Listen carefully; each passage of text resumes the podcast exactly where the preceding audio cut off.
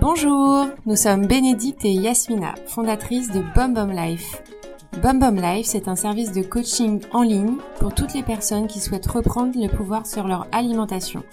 Nous leur apportons des conseils et des solutions personnalisées pour mettre en place de nouvelles habitudes.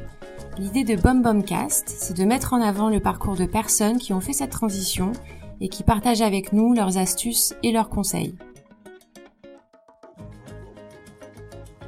Dans cet épisode, nous avons échangé avec Nathalie Gita Babourage autour de l'approche ayurvédique de l'alimentation et de la santé. Nathalie est médecin, auteur du livre détox ayurvédique colorée et aussi entrepreneur. Elle nous partage son approche tout autant théorique que pratique pour manger selon ses propres besoins. Un échange passionnant. Bonjour Nathalie. Bonjour Bénédicte. Bienvenue, tu nous viens de Guadeloupe. Oui. Quelle chance. Merci de faire une petite escale à Paris. Euh, Est-ce que tu peux commencer par te présenter, s'il te plaît? Comme on va parler alimentation, je suis une, euh, une gourmande de la vie. Euh, je, je, réalise que plus on va et plus euh, je me passionne pour l'intelligence de la nature, l'intelligence du vivant. Mais pour te répondre de manière plus concrète, donc je suis médecin, médecin classique. Et après cinq ans de pratique, j'ai réalisé que j'avais besoin de faire différemment, sans rejeter la médecine, mais de, de trouver d'autres manières d'accompagner les gens qui venaient me voir et euh, de leur permettre d'expérimenter euh, ce qu'on appelle la boussole intérieure. C'est cette partie d'eux et d'elles qu'ils ont en eux qui sait ce qui est bon pour eux. Mm. Seulement aujourd'hui, avec euh, nos modes de vie, euh, notre société, de manière générale, tout ce qu'on voit dans l'éducation, euh, même en médecine, c'est qu'on se déconnecte de cette partie-là, de cette intelligence. Mm. Ce qui fait que, bah, du coup, qu'est-ce qu'on mange? Bah, On mange ce qu'on nous a dit de manger depuis toujours, ou alors sinon on va se fier à des études scientifiques ou à ce qui est vendu dans les supermarchés. Mais on s'est on déconnecté de ce, cette puissance de cette boussole qui en fait est unique à chacun. Et plus on va apprendre à l'écouter, plus on va pouvoir se nourrir en fonction de nos vrais besoins profonds et pas de manière compensatoire. Mm. Et, et ben, tout ça, je l'ai découvert moi notamment grâce à l'Ayurveda. D'accord. Est, euh, est-ce que tu peux peut-être expliquer ce que c'est l'Ayurveda C'est vrai qu'on entend parler de plus en plus, mais euh, concrètement, l'Ayurveda, c'est une médecine. C'est une médecine qui vient d'Inde, qui a plus de 5000 ans. Et moi, ce qui me plaît dans l'Ayurveda, au-delà de sa dimension médicale, c'est euh, le sens Ayurveda. C'est euh, un mot qui vient du sanskrit. Ça veut dire sagesse de la vie. D'accord. Et c'est une manière euh, assez poétique de voir la vie, le monde et notre corps humain et ça m'a tout de suite parlé, moi, parce que l'Ayurveda nous invite à nous reconnecter à nos cinq sens en permanence, puisque c'est ces fameux cinq sens qui connectent notre monde intérieur à notre monde extérieur, et l'inverse aussi. Et la notion de santé en Ayurveda, c'est euh, cet équilibre subtil entre le monde intérieur et le monde extérieur, mm-hmm. qui passe par nos cinq sens. Comment on nourrit au quotidien nos cinq sens pour être à l'écoute de cette boussole intérieure. Euh, Est-ce que tu peux nous donner quelques exemples euh, plutôt concrets, tu vois, sur euh, l'approche ayurvédique par rapport enfin, aux cinq sens, justement mhm. Bah oui, tout à fait. Ouais. Alors c'est intéressant parce que pour le coup, aujourd'hui, tu vois, je, je parle beaucoup de cuisine, de cuisiner, j'anime des ateliers de cuisine et on souvent me dit mais toi c'est facile, t'as grandi dans dans le bain, enfin ta mère, ta grand-mère cuisinait. T'as grandi en Inde, toi? Ouais, je suis née en France, mais j'ai grandi en Inde. D'accord. Donc, euh, t'es passionné depuis toujours? Ben non, en fait. La première fois que j'ai mis les pieds dans une cuisine, c'était à 28 ans. Bon. Avant, pour moi, c'était c'était pas mon boulot, surtout que je femme au foyer, c'était pas du tout ce que j'avais envie de faire. Donc, j'avais associé la cuisine à ça, et donc je me disais bon bah. Et je me nourrissais comme tous les étudiants en médecine, c'est euh, c'est-à-dire bon bah à telle heure on, mm. c'est l'heure de manger, je vais au self, je mange le plus rapidement possible. Voilà, je prends mes, mes mon énergie, mes calories et puis je m'en vais. Puis à 28 ans, il y a eu un déclic qui s'est produit. Euh, comme j'ai euh, aussi un côté très artiste, j'aime créer, euh, je danse beaucoup, par exemple. Et un jour, je me suis retrouvée dans ma cuisine et le fait de me dire, je vais cuisiner pas pour me nourrir, mais pour développer mon âme d'artiste, toucher les aliments, les sentir, les goûter, jouer avec les couleurs, pour en faire une, œuvre d'art, en fait, ça m'a mis dans une autre énergie que je vais cuisiner pour me faire à manger. Et ça, je suis passée par les sens en fait. J'ai commencé vraiment à me dire, mais je lâche tout ce que je connais moi de la nutrition classique. Euh, tiens, il faut manger tant de fruits et légumes par jour, il faut euh, éviter tel type de graisse, il faut prendre ci, il faut prendre ça. J'ai dit, je lâche mon côté, euh, mon cerveau rationnel pour être dans la créativité, en partant avec le plus simple possible, des aliments frais, peu transformés et ben, vraiment jouer avec ces cadeaux de la nature. Je me suis éclatée à faire ce repas. Je me suis régalée à, à me nourrir et tu avais déjà un peu appris à cuisiner, enfin tu avais eu un petit peu de transmission quand même de ta famille. J'ai beaucoup euh, vu. Ouais. Mais pareil, d'un œil un peu distant. Je me suis lancée comme ça en fait. Je me suis dit bon bah finalement c'est quoi c'est quoi cuisiner? Et euh, et je me suis laissée guider par mes tripes. D'accord. Donc ça ça a été ton premier euh, ouais rapport entre guillemets avec l'alimentation et la cuisine Consciente, parce que finalement je me suis rendu compte qu'après il y avait beaucoup de choses que, que ma culture m'a transmises. Et puis le fait de mettre les doigts, de manger avec les doigts, de préparer avec les doigts, ça c'est aussi un, un, moyen très simple de lâcher le mental pour être dans, bah, dans l'instant présent et sentir les aliments sous ses doigts. Ça, ce qui est intéressant, c'est qu'on voit qu'en neurosciences, on voit que le fait d'être dans un contact sensoriel avec l'alimentation, le cerveau se met dans une euh, écoute particulière, vous n'allez pas digérer de la même manière. Mhm. Nos enzymes digestives ah ne sont pas sécrétées de la même manière. Très intéressant. Mhm.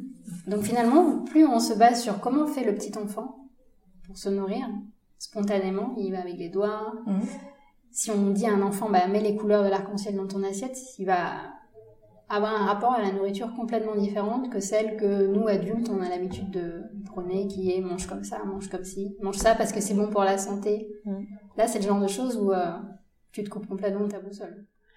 Et par contre, dans l'approche ayurvédique, il y a quand même une espèce de science empirique euh, de ces 5000 années d'études mm. de, de la typologie humaine qui indique quelques grandes orientations? Est-ce que c'est quelque chose que ça, tu, toi qui participes de ton approche? Tout à fait, parce que dans le, cette tradition ayurvédique, en fait, on dit que tout est fait des cinq éléments de base, qui sont la terre, l'eau, le feu, l'air et l'espace. On retrouve un petit peu cette symbolique euh, dans la médecine chinoise. Mais ça veut dire quoi? Ça, ça veut dire qu'en fait, tout, notre corps est fait de ces cinq éléments. Tout ce qu'il y a autour de nous sont faits de ces cinq éléments. Et l'alimentation que nous mangeons aussi. Et donc il y a comme un dialogue qui se crée entre les éléments de ce que vous allez manger et les éléments intérieurs. Et dans l'approche ayurvédique, l'idée c'est d'apprendre à écouter ces éléments, à sentir bah, leur variation parce que c'est pas quelque chose de figé. Les éléments c'est du vivant donc ça varie euh, d'un instant à l'autre. Et plus vous allez être connecté à vos éléments intérieurs, plus vous allez chercher à l'extérieur des éléments qui vont venir les nourrir. Comment on fait alors euh, ça, ça demande une petite pratique consciente et puis de comprendre aussi à quoi correspondent les éléments. Oui. Et ça, encore une fois, c'est assez facile et intuitif. Parce que quand je vous dis l'élément terre, vous, ça vous évoque quoi? La terre. En termes d'aliments Non, en termes de ressenti. C'est quoi l'énergie de la terre? C'est solide. C'est solide, c'est dense, c'est compact, c'est lourd. Mmh. Donc ça, c'est tout dans notre corps qui a cette consistance. C'est nos os, nos articulations, c'est toute notre structure, notre charpente. Mmh. D'accord. Et, tu vois, si tu veux voir l'analogie avec un aliment, tous les aliments qui ont grandi dans la terre, dans, qui ont vraiment des racines, comme la betterave, la pomme de terre, bah, qui grandissent sous terre, Ouais, qui, sont vraiment au contact de la terre, ils vont nous apporter mmh. cette, euh, cette énergie de la terre. Donc, ce qu'on va dire aux, personnes qui s'intéressent justement à ce langage des éléments, c'est quand vous avez en, vous sentez votre terre et quand vous sentez que vous avez une envie de betterave ou de carotte, peut-être que c'est votre terre qui vous parle et qui a besoin d'être nourrie. En fait, on va les, les guider dans leur euh, ressenti, dans leur envie, dans leurs besoins, pour voir si ça correspond à un élément qui a besoin d'être stimulé dans le corps. Et on, ce qu'on connaît traditionnellement de l'Ayurveda, c'est les trois types, euh, Pitta, Vata, Kapha. Et... les doshas. Ouais. Et c'est une lecture possible. Et en fait, les, les, doshas correspondent aux éléments. La terre et l'eau, hmm. c'est le dosha Kapha, le dosha de l'eau. L'eau et le feu, c'est Pitta. Et l'air et l'espace, c'est Vata. Donc ça, c'est des tempéraments, c'est ça? C'est des caractéristiques qu'on qu'on est Qu'on a Ouais. chacun d'entre nous, parce que en fait, moi je préfère parler en éléments parce que c'est encore plus varié Mm. et ça enferme moins les gens. Mm.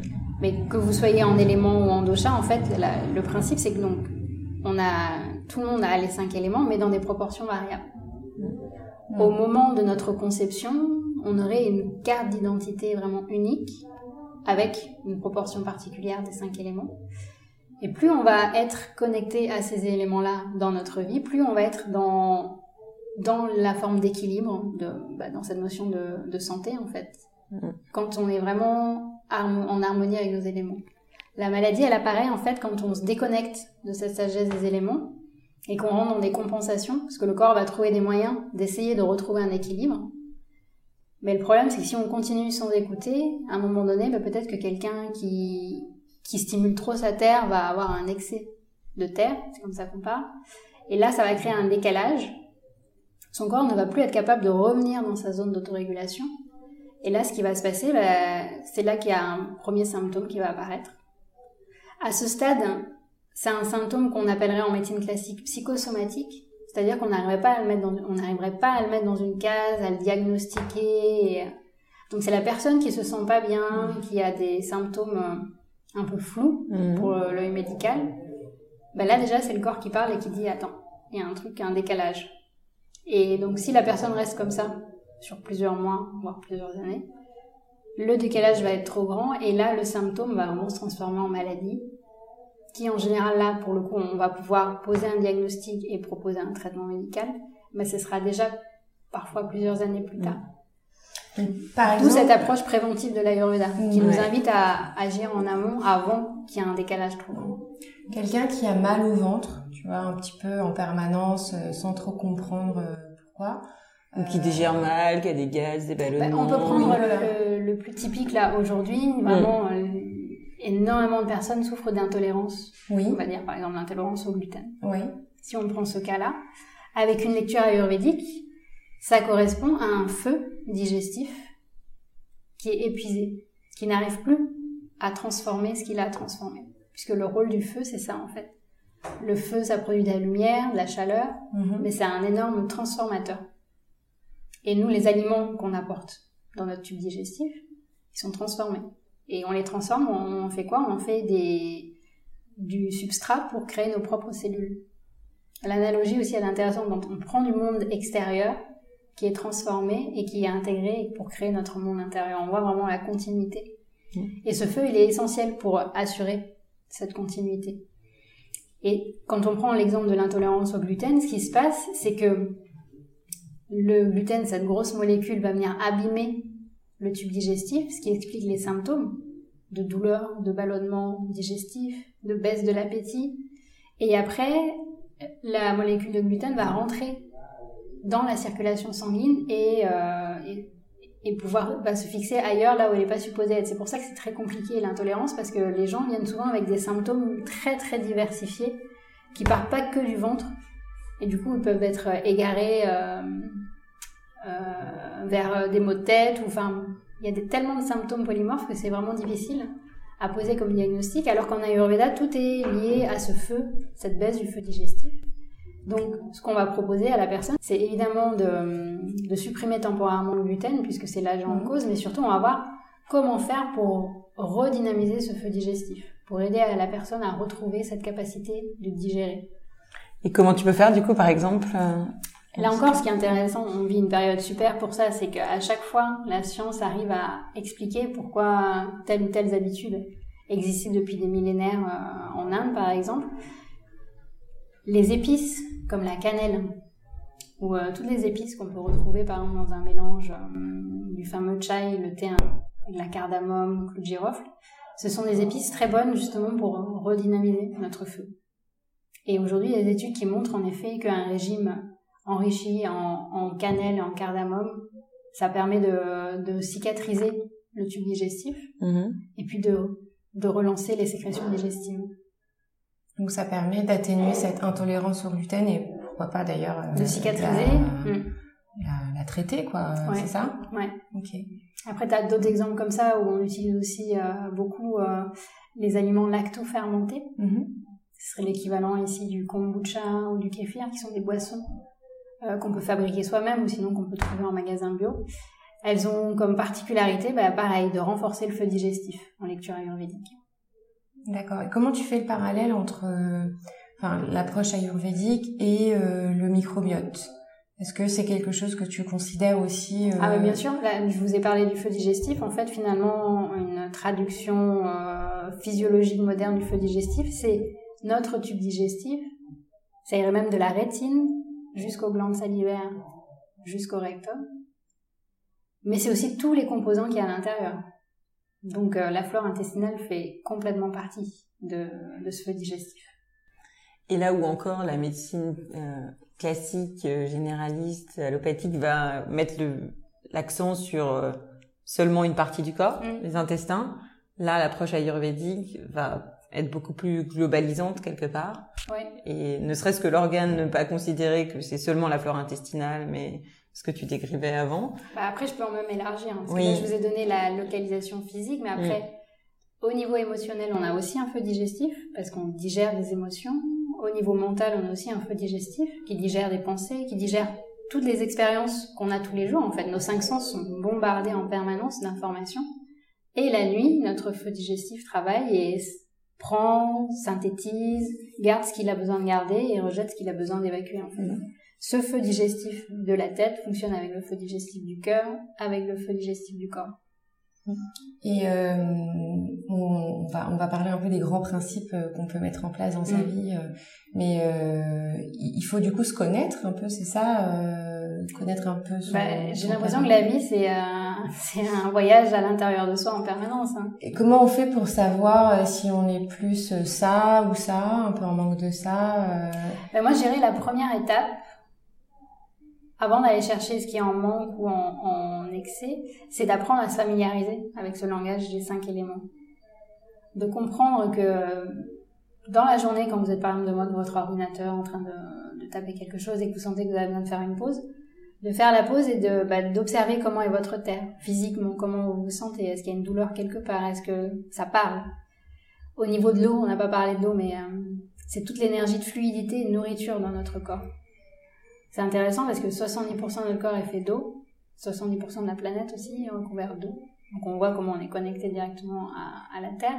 Et cette eau, bah, on la sent dans, dans la, la sensation de fluidité qu'on peut avoir dans nos pensées, mais aussi dans notre corps. C'est l'eau aussi qui nourrit le système nerveux, donc notre cognition, notre cerveau. Le feu, c'est notre capacité à donc transformer, comme on a vu, la digestion et le fait de, il y a une sensation qui est hyper importante pour se connecter à son feu, qui là encore euh, dans notre société est prise à l'envers, c'est l'appétit. Souvent, on pense que quand euh, je vois pas mal de personnes qui viennent me voir et qui me disent, moi j'ai un problème, euh, j'ai trop d'appétit, il faut que j'arrête, faut, faut, trouver un moyen de calmer cet appétit. Moi, je leur dis, c'est plutôt bon signe, c'est que votre feu digestif marche bien.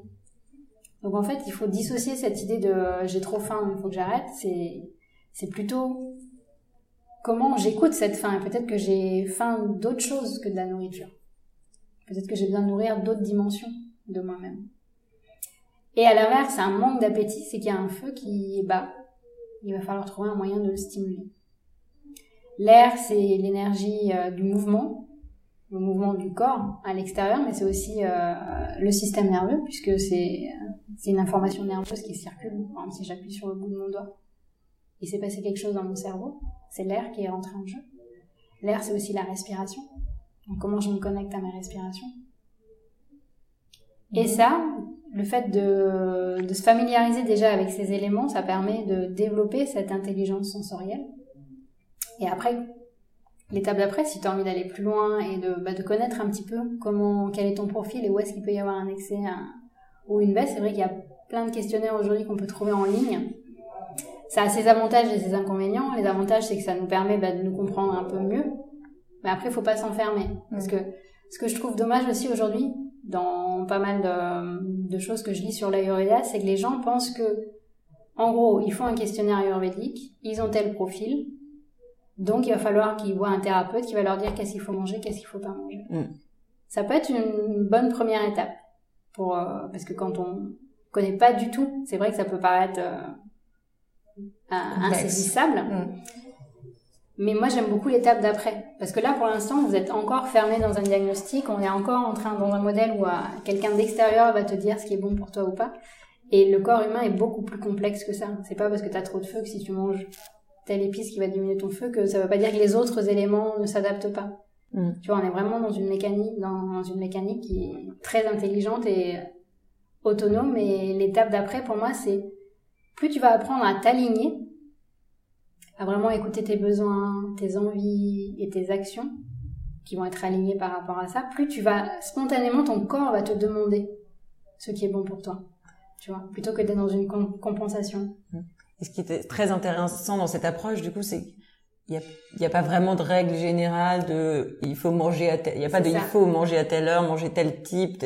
C'est vraiment euh, l'enjeu, c'est de se comprendre et s'écouter. S'écouter soi. Il y a des personnes, par exemple, qui euh, dès qu'elles se réveillent le matin, elles ont besoin de prendre un bon gros petit déjeuner. Mm.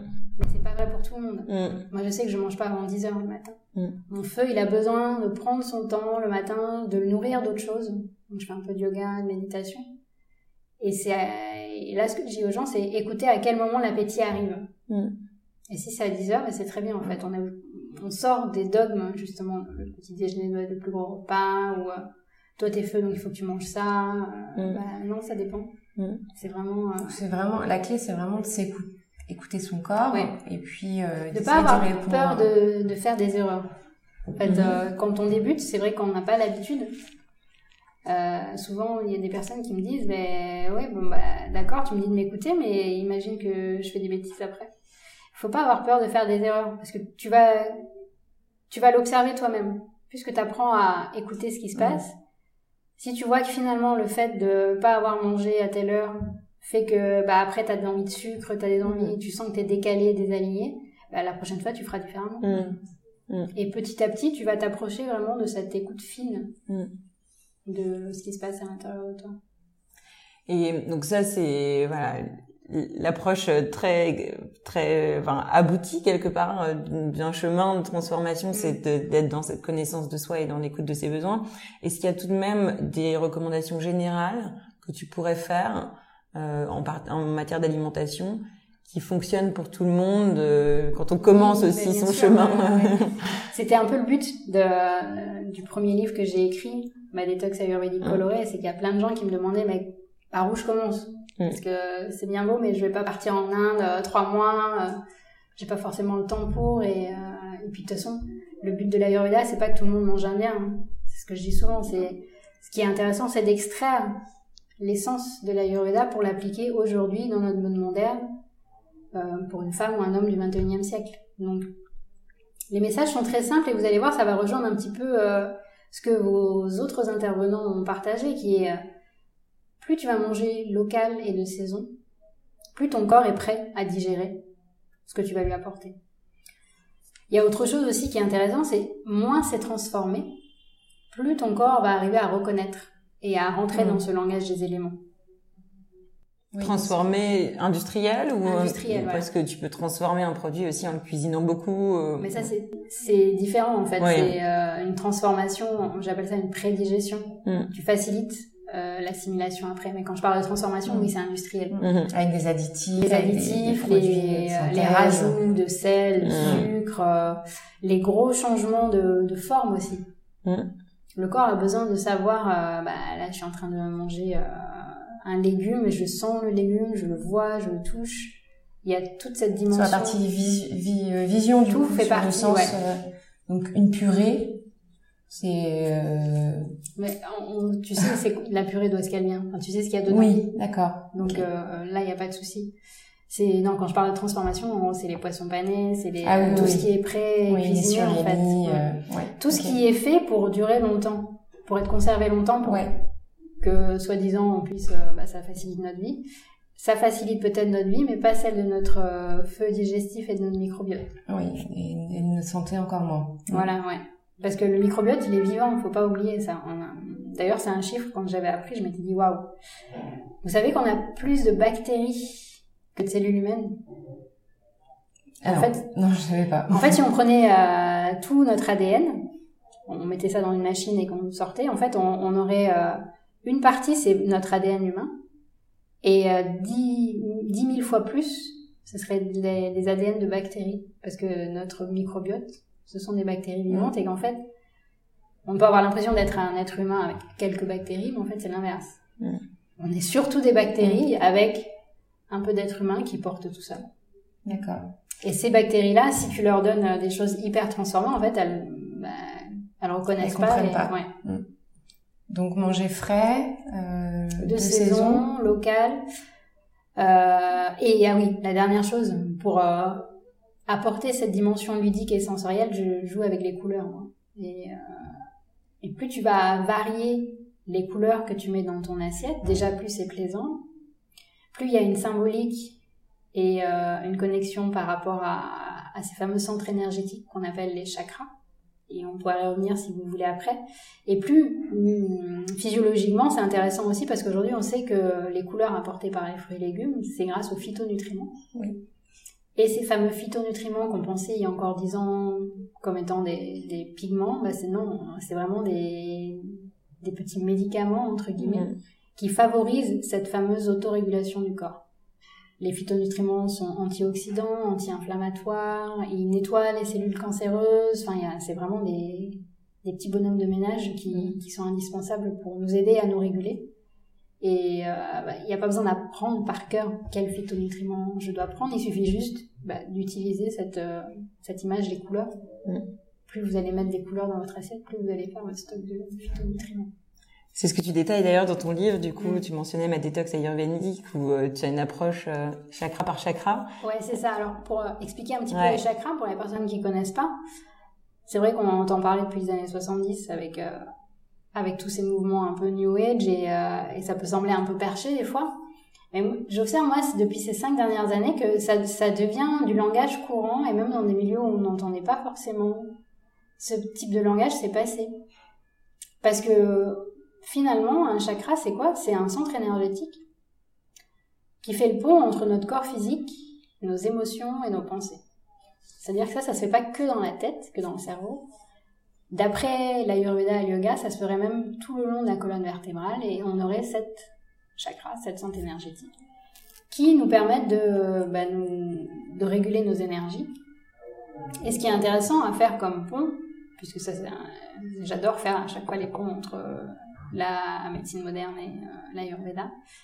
Chaque chakra correspond aussi à un, étage de régulation de notre système hormonal. Si on prend le premier chakra, par exemple, qui est vraiment la base de la colonne vertébrale, ce chakra correspond à, nos besoins et à notre survie, les besoins vraiment élémentaires euh, de manger, de dormir, euh, d'avoir un toit, une sécurité. Et en termes de correspondance, bah, ça correspond à nos glandes surrénales, qui sont aussi euh, celles qui sécrètent nos hormones de survie, comme le cortisol, comme l'adrénaline. Et quand euh, bah, on est connecté à ce premier chakra, symboliquement, c'est notre capacité à nous enraciner. À, bah, à être dans notre zone de sécurité, à nous sentir vraiment ancrés, et ce qui va nous permettre de nous déployer ensuite. Et ça, du coup, euh, côté alimentation, Côté alimentation, le chakra, le premier chakra correspond à la couleur rouge. Et du coup, dans, ta, dans ton alimentation, le fait d'être attiré, d'avoir envie de mettre du rouge, c'est aussi peut-être ton premier chakra qui te parle et ça va te permettre de nourrir cette connexion à la sécurité et à tout ce qui est lié à ce premier chakra. Mhm. Et comment on fait pour euh, être en respect des saisons et aussi euh, en, France, en Europe et en France, tu vois particulièrement euh, et être à l'écoute justement de ses envies et de ses besoins du moment. Comment, toi, comment tu fais euh, concrètement? Ben, J'avais découvert euh, dans un magasin bio à l'époque, il y a quelques années, où ils faisaient des calendriers des saisons, des fruits et légumes. Et figure-toi que même dans les saisons où on pourrait se dire qu'il y a le moins de couleurs, ben, il y a quand même les couleurs élémentaires, le rouge, l'orange, le jaune mmh, et le vert. Donc dans chaque saison, il y a on trouve euh, ces couleurs. On trouve toutes ces couleurs là. Ouais. Mm. Avec quand même euh, plus de rouge typiquement en été. Bien sûr. Euh... On est plus dans des oranges en automne et en hiver avec mm. la famille des courges, mais c'est peut-être aussi quand on est connecté aux saisons, c'est peut-être aussi un besoin à nourrir notre chakra rouge en été, notre chakra orange en automne. Ça a du sens de toute façon. Euh, on voit bien hein, d'avoir ces produits-là. Ben mm. Ça a du sens, la nature est bien faite. Ouais. Et souvent, ce qu'on me dit, c'est alors d'accord, je, je te suis jusque là, mais et, le chakra bleu, alors comment on fait? Qu'est-ce qu'on mange? Euh, il faut savoir que les premiers chakras, ils sont vraiment ce qu'on appelle les chakras de la matière, du corps physique, mm. le rouge, l'orange, le jaune. Puis on le voit aussi quel effet ça vous fait quand vous imaginez une belle salade de fruits avec toutes ces couleurs. Ça vous fait quoi? Alors, De la joie, de la vitalité, non euh, ouais, euh. Il y a oui cette notion de joie, de vitalité, de c'est très charnel. On a envie de, il y a quelque chose de, très concret et de sensoriel. C'est vraiment les premiers chakras. Mm. Et on va voir qu'au fur et à mesure qu'on monte, déjà au niveau du chakra vert, le chakra du cœur, là on est dans une forme de, de transition entre la matière et ensuite ce qu'on va voir, qu'on appelle l'esprit. Et là, pour nourrir ces chakras de l'esprit, en fait, on va pas forcément passer uniquement par des couleurs dans l'assiette, mais on est, comme on est en train de s'alléger, on va plutôt être dans des, une forme d'hydratation, on va utiliser des infusions, des plantes, des herbes qui vont nous permettre d'aller nourrir ces chakras du haut. D'accord. Donc le bleu, le violet et le blanc. Mmh.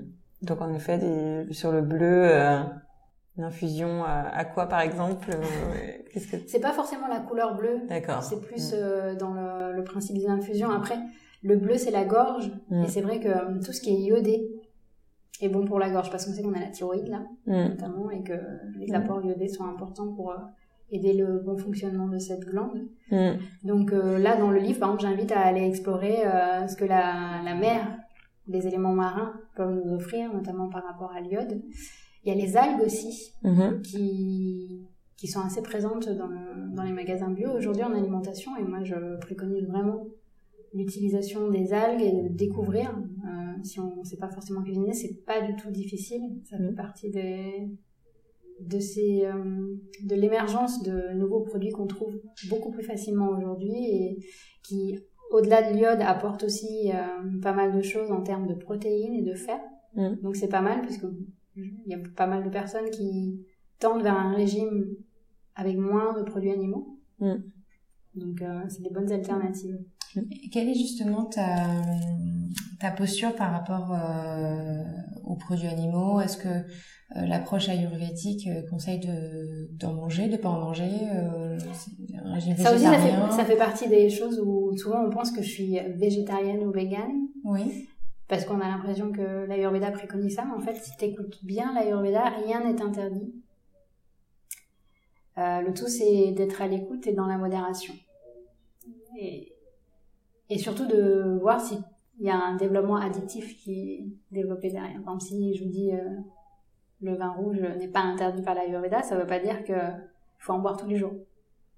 C'est une fois de temps en temps, si vous êtes vraiment dans la connexion de vos sens et que vous sentez que ça vous fait du bien. Il euh, n'y a pas de souci avec pareil pour la viande. En fait, dans l'Ayurveda, il y a certaines personnes qui ont une constitution qui fait qu'elles n'ont pas besoin de protéines animales et que c'est trop lourd à digérer pour elle, du coup, c'est mieux qu'elle soit dans un régime euh, végétal ou végétarien.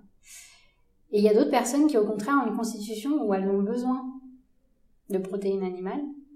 Et, euh, même si, en termes de volonté, elles ont envie de se lancer euh, dans un régime végétarien, j'ai l'exemple de pas mal de personnes qui, pendant plusieurs années, ont été en mode végétarien, mais elles sentaient qu'il y avait un manque quelque part, et du coup, elles ont dû changer c'est jamais devenu euh, très euh, évident, ouais, naturel. en fait, pour moi, il n'y a pas de message universel. Euh, encore une fois, c'est ben, vers quoi tu es appelé éthiquement, en termes de valeurs? C'est sûr que si tu es, touché par le mode de production animale aujourd'hui qui est quand même pas génial, bah, écoute-toi et les changements ne, rentrent pas dedans comme ça du jour au lendemain. Vas-y progressivement et j'ai envie de dire, si tu as encore une appétence pour la viande ou tu as envie de diminuer, plutôt que de d'arrêter d'un coup, de se dire bon bah, je vais faire la transition, je sais quand je vais manger de la viande ou du poisson, je vais essayer de choisir le meilleur produit qui a été le plus respectueux de l'animal, du poisson, la qualité. Et, euh, et, et je prends le temps de remercier en fait cet animal ou ce produit, tu vois, de rentrer dans la dimension euh, un peu spirituelle quelque part. Ça permet de favoriser une meilleure digestion.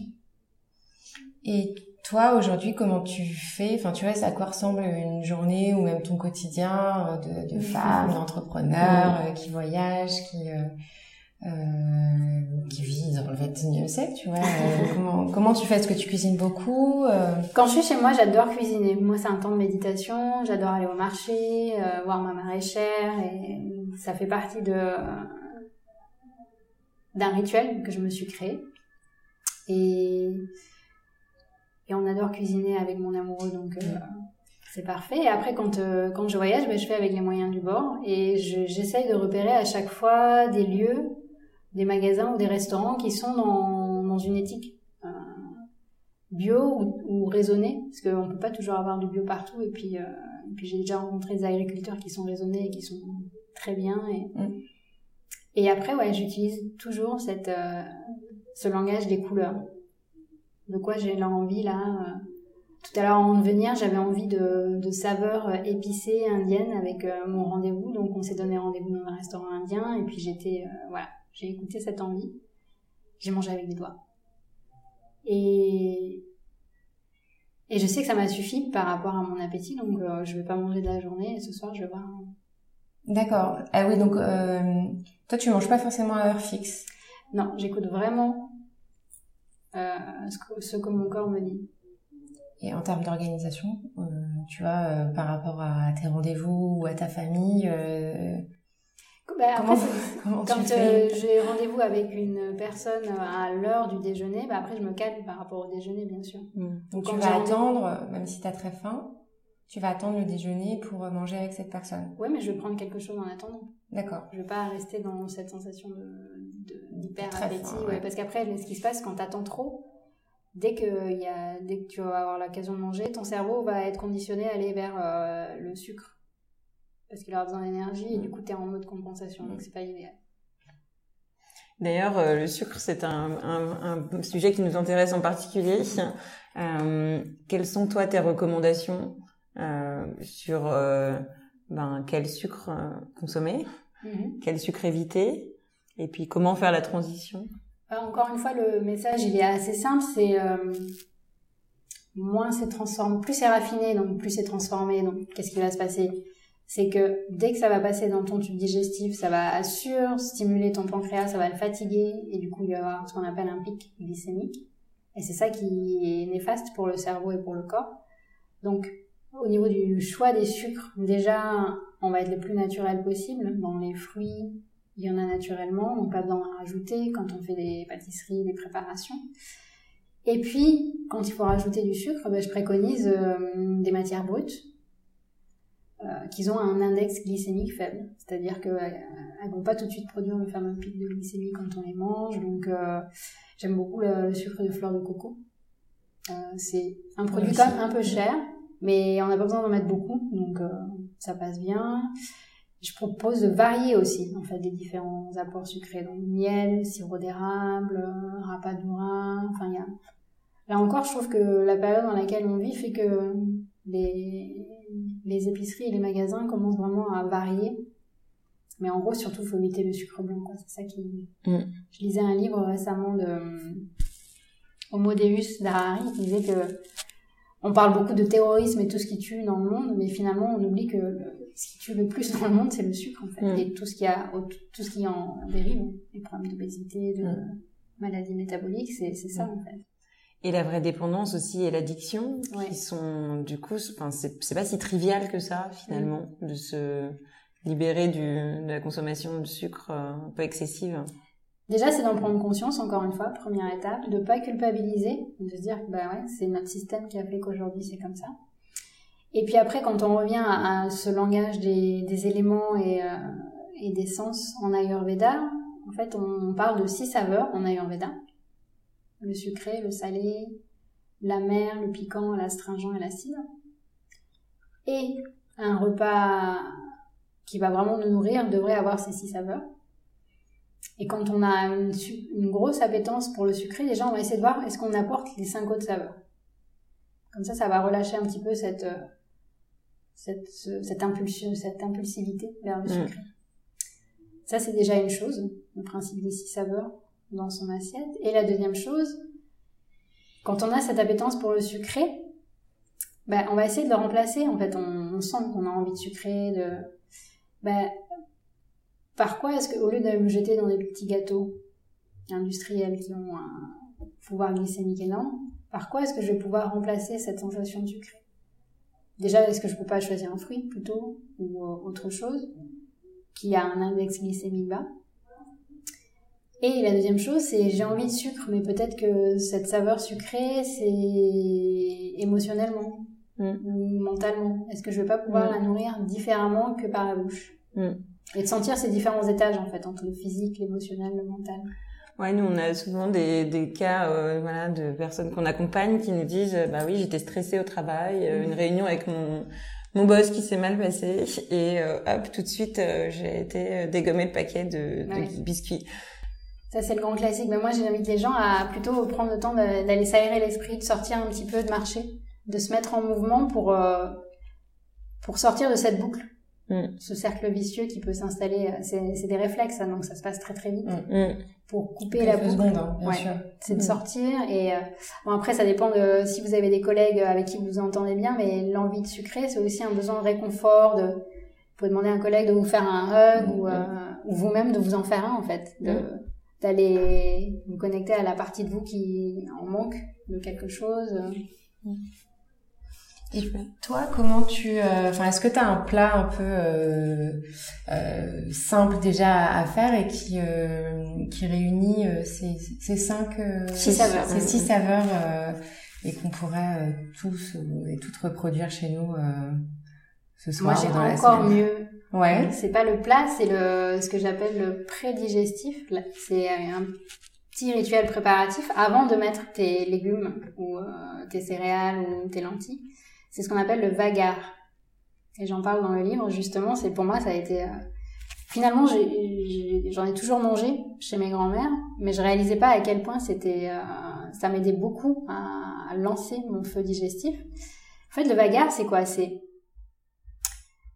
On part du principe que pour euh, stimuler au mieux ce feu digestif et apporter le maximum de saveur, on va faire revenir dans, dans notre casserole ou notre poêle un peu de matière grasse.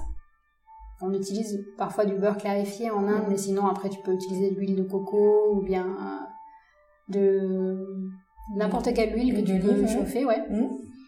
Et ensuite tu vas rajouter bah, justement des épices brutes, mmh. comme euh, une poignée de clous de girofle, euh, un bâton de cannelle. des épices pas réduites en, poudre? Non, voilà, des épices brutes. D'accord. Un peu d'ail, de gingembre Gingembre pareil en râpé. En râpé, oui. Ouais. Et un ou deux oignons. Tu fais revenir ça, déjà ta cuisine elle va commencer à sentir. Ah oui, ça c'est. Et après tu rajoutes tes légumes ou euh, tes céréales et tu fais revenir et tu cuis normalement. Après tu rajoutes du sel ou euh, de la poudre de curcuma. Et en fait cette, cette étape préparatoire va faire que tes aliments vont être encore plus digestes. Mmh. Donc, euh, clou de girofle, cannelle, gingembre, ail, ail et oignon. Et l'ail, c'est optionnel. Les gens qui supportent pas ou qui aiment pas trop peuvent le faire sans, sans ail. Mm. Et là, on a euh, les six saveurs euh, ouais. Mm. faciles. Et après, euh, moi, j'aime beaucoup faire, à, partir de cette préparation, le chutney à la tomate. Ouais. Donc après, si tu rajoutes des tomates que tu auras coupées en cubes et que tu fais revenir tranquillement pendant 5 minutes avec un peu d'eau, bah t'as ton chutney à la tomate, tu peux, peux te faire toi-même ta pizza ou l'utiliser en accompagnement avec euh, du riz, avec euh, des légumes.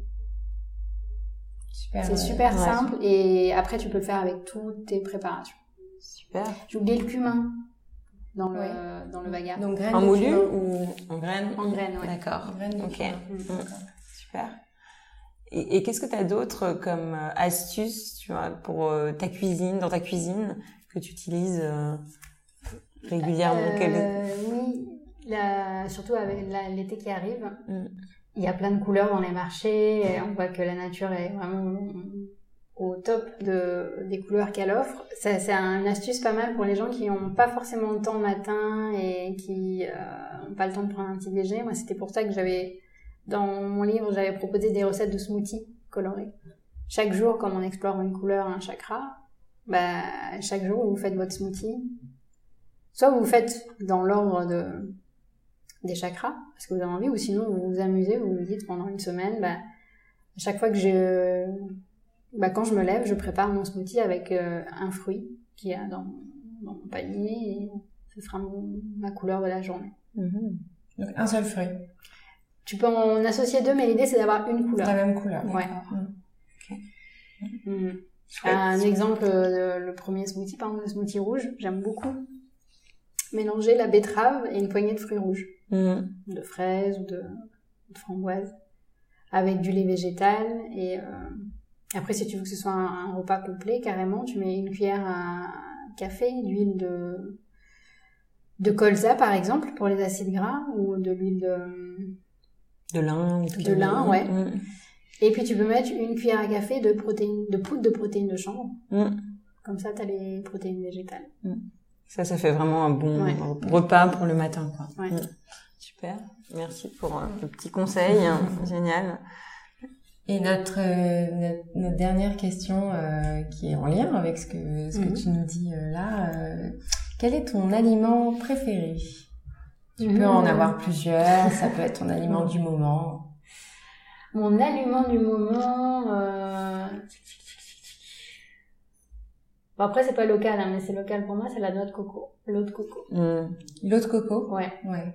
Qui est- oui, que t'as à profusion en Guadeloupe. Ouais, ouais, ouais. C'est, pour moi, c'est euh, ouais, son, sa fraîcheur et son côté hydratant, ça me.